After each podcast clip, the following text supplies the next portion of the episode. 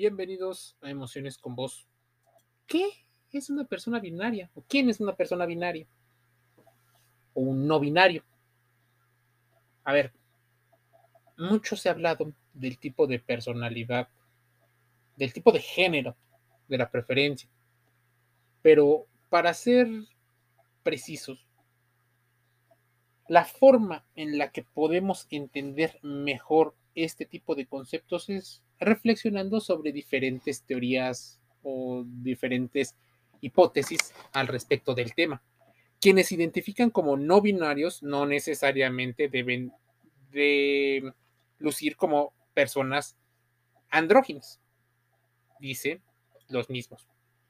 Y ejemplos puede haber muchísimos, pero creo que las celebridades más comunes son las que han levantado la voz y son del medio artístico que han comunicado tener un género no binario.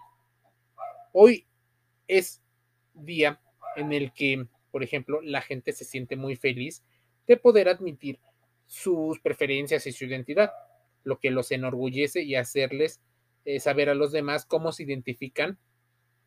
Y el lenguaje también es parte de esto.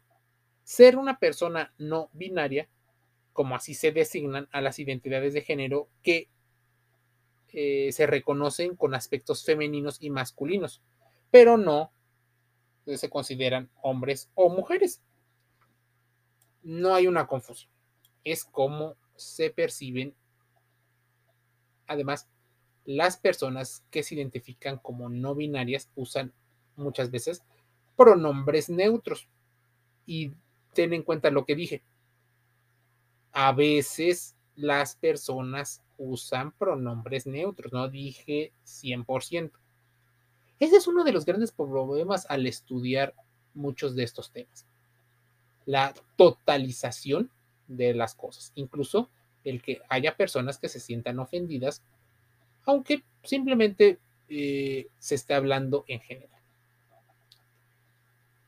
Podría darte ejemplos de los términos, pero debes de entender que el 14 de julio es el Día Internacional de la Visibilidad No Binaria eh, en el mundo. Se celebra este día para visualizar, como en muchos eh, casos, pues una, una idea, un estilo de vida. El género no binario, también llamado género de no binaridad o género de no binariedad, en el marco del estudio de género es la denominación que se aplica a las personas que se asumen como una identidad de género que va fuera del convencionalismo. Bien.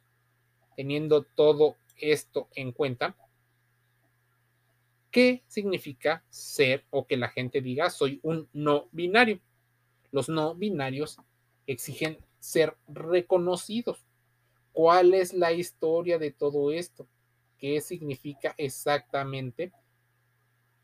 Bueno, la persona eh, tiene características. Una persona de género no binario es aquella que no se siente identificada con ninguno de los términos de la dualidad tradicional entre lo femenino y lo masculino. Es decir, que se considera a sí mismo muchas veces en un punto intermedio o bien en ambas categorías al mismo tiempo, o incluso en una u otra dependiendo del momento de su vida. Se trata de un término que algunos consideran eh, una categoría muy amplia. Géneros, por ejemplo, a género, aquellas personas que se identifican con un género nulo o género blanco que no encajan ni en lo masculino ni en lo femenino, pudieran ser eh, parte de esta, eh, de esta idea. Algunos consideran que es sinónimo, algunos que solo se parecen y comparten algunas características. Personas de género fluido, aquellas que se identifican con un género masculino, un género femenino o un género no binario dependiendo del momento vital y de las condiciones específicas del entorno. Personas bigénero, aquellas que se identifican con ambos géneros al mismo tiempo, es decir, eh, se consideran o pueden ser masculinas y eh, femeninas simultáneamente. Personas pangénero, aquellas que se identifican con múltiples géneros, no solo los dos no binarios tradicionales. es importante entender que el género no binario no tiene nada que ver con la orientación sexual o con los gustos y preferencias eróticas de las personas, sino que se trata de una manera de pensar y de eh, tener una relación con la propia esencia, con la identidad, o sea, con lo que comprendemos como nuestra identidad psicológica y social. Así que el entorno influye muchísimo en cómo nos percibimos a nosotros mismos. ¿Qué pasa entonces con la bandera del género no binario? Amarillo, blanco, morado y negro. Las personas de género no binario han elegido una bandera para representarse a sí mismas como un colectivo y para agrupar esfuerzos para ser reconocidas y tener igualdad de mm, condiciones, incluso ser aceptadas dentro de una sociedad tradicionalmente binaria. Esta bandera es eh, rectangular y consiste en esas cuatro franjas horizontales, amarillo, blanco, eh, púrpura y negro. La historia del género no binario pudiera ser pues desde el principio de la humanidad o de los antiguos tiempos. Existen relatos y representaciones, por ejemplo, mitológicas de personajes que no encajaban con la idea de la época de lo que era un hombre o una mujer. Eso incluye personas intersexuales, homosexuales o que tenían rasgos de un género y de otro ocupando una especie de posición, digamos, intermedia.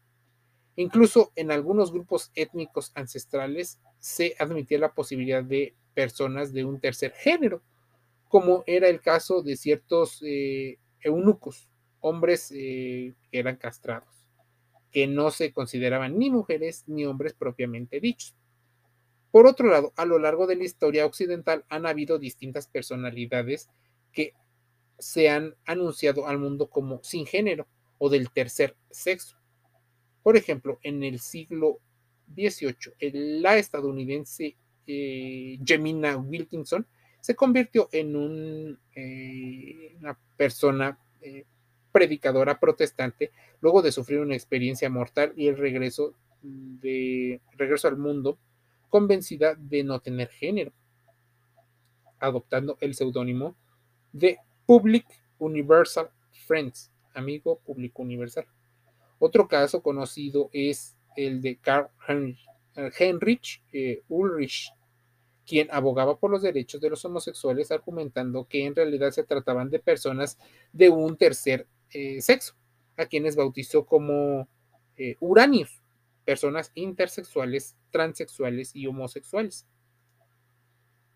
Todo esto nos lleva a pensar, ¿Debemos de entender lo que es identidad de género? Tal vez la respuesta sea sí.